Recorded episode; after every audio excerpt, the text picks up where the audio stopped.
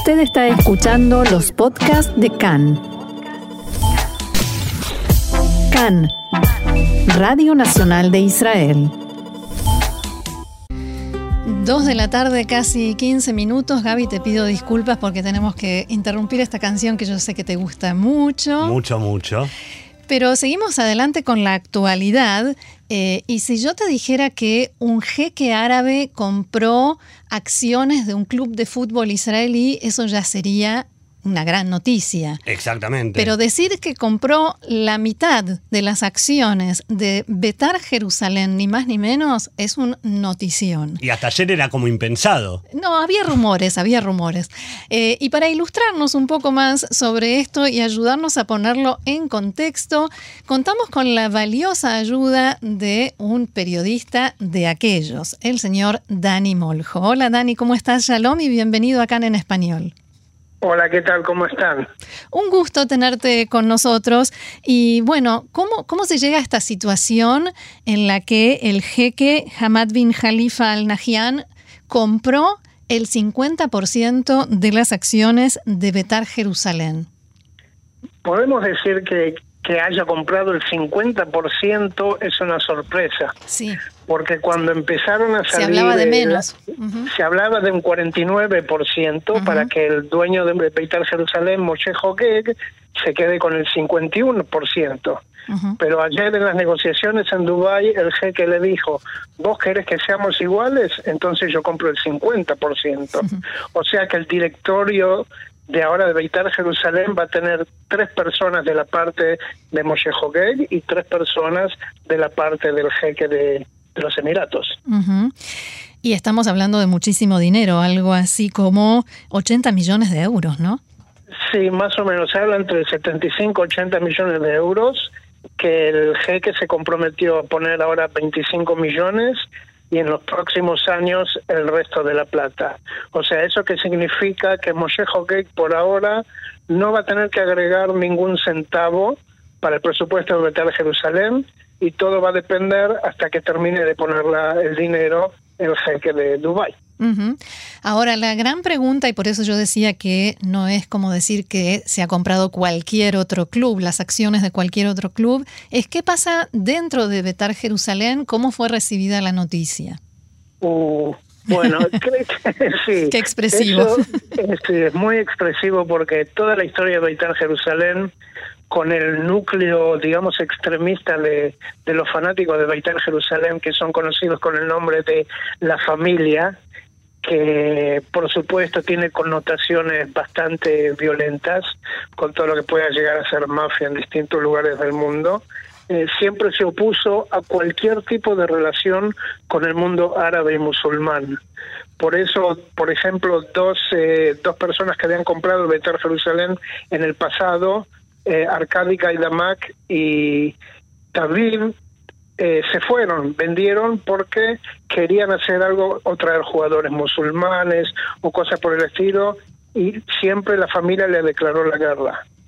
Ahora, desde que estamos en dijo, yo vengo a visitar Jerusalén por visitar Jerusalén y no importa racismo ni nada de eso, acá no va a haber.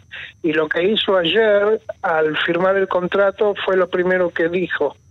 Yo la, la familia no me importa, a mí me importa habitar Jerusalén.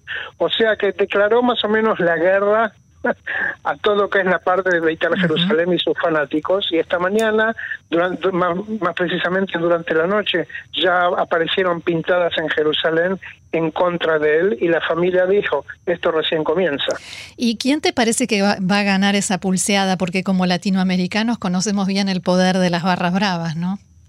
Eh, por supuesto, pero por ser latinoamericanos no estamos acostumbrados que una persona, digamos, un agente de negocios o un empresario compre un club de fútbol. Nosotros estamos acostumbrados a que los clubes de fútbol son de los clubes mismos. Así que no sé hasta cuándo puede llegar la fuerza que va a tener este Moshe Gay, el empresario, o la paciencia que tenga, ¿no? Porque acá estamos hablando de mucho dinero y el núcleo no sé qué va a pasar si va dentro de Beitar Jerusalén también se va a poner se van a oponer por primera vez a todo lo que es el núcleo violento. Sí, ¿cuánto, ¿cuánto peso tendrá el dinero del jeque frente a los actos racistas de la familia? Exactamente, así que creo que estamos en un caso que nunca se dio hasta ahora, porque las veces que, pasó se cansaron enseguida los dueños, vendieron y se acabó, no no, no quisieron enfrentarse y Moshe Hoguek ya lo viene diciendo hace dos años, que solo le importa Beitar y no le importan los racistas de Beitar. Así que vamos a ver lo que pasa esta vez. ¿Y cómo te parece que va a influir esto en el, si es que puede, en el nivel del fútbol israelí? ¿Tiene alguna posibilidad esta, esta venta y la probable incorporación de jugadores de otros lugares o no de mejorar el fútbol israelí? Mira, yo creo que el fútbol israelí, el nivel del fútbol israelí, mucho no se puede mejorar ya. La cuestión, porque No porque sea inmejorable. no, porque no hay. Lamentablemente el nivel del fútbol de Israel no es alto y siempre que sale algún jugador interesante se lo vende al exterior. Hmm. La cuestión es que Beitar Jerusalén tiene muchas deudas de muchos años y lo principal que hizo Moshe Hogeg es cubrir sus 28 millones de shekel que invirtió hasta ahora en Beitar Jerusalén y para tener más dinero para el futuro. Así que no sé en el sentido del jugador de nivel de fútbol si va a poder mejorar mucho. O sea, nosotros estamos hablando de fútbol, pero él está hablando de negocios.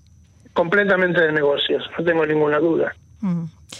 ¿Te parece que eh, con, puede llegar a suceder lo mismo con otros equipos? ¿Hay, hay tentativas? ¿Hay rumores de algo así? Eh, cuando empezó toda la cuestión de Beitar Jerusalén y que Moshe Hogei iba para Dubái, eh, comenzó también lo mismo con Apoel Tel Aviv, que Apoel Tel Aviv también está con muchas deudas hace muchos años y siempre vienen dueños, lo compran y lo venden, duran uno o dos años y se decía que la gente de Apoel Tel Aviv quiso sacarle a Moshe Hogei en la persona que, que compró al final al Beitar para que compre Apoel Tel Aviv. Así que no sé si van a buscar otros rumbos también dentro de los mm. Emiratos y toda esa parte. Me imagino que sí. Muy bien, Dani Moljo, periodista, muchas gracias por habernos ayudado con este tema y ojalá que todo esto sea para bien. Esperamos que sí y que sí, en serio levanten el fútbol, el nivel de fútbol de acá de Israel. Muy bien, gracias, Shalom. Hasta pronto, Shalom.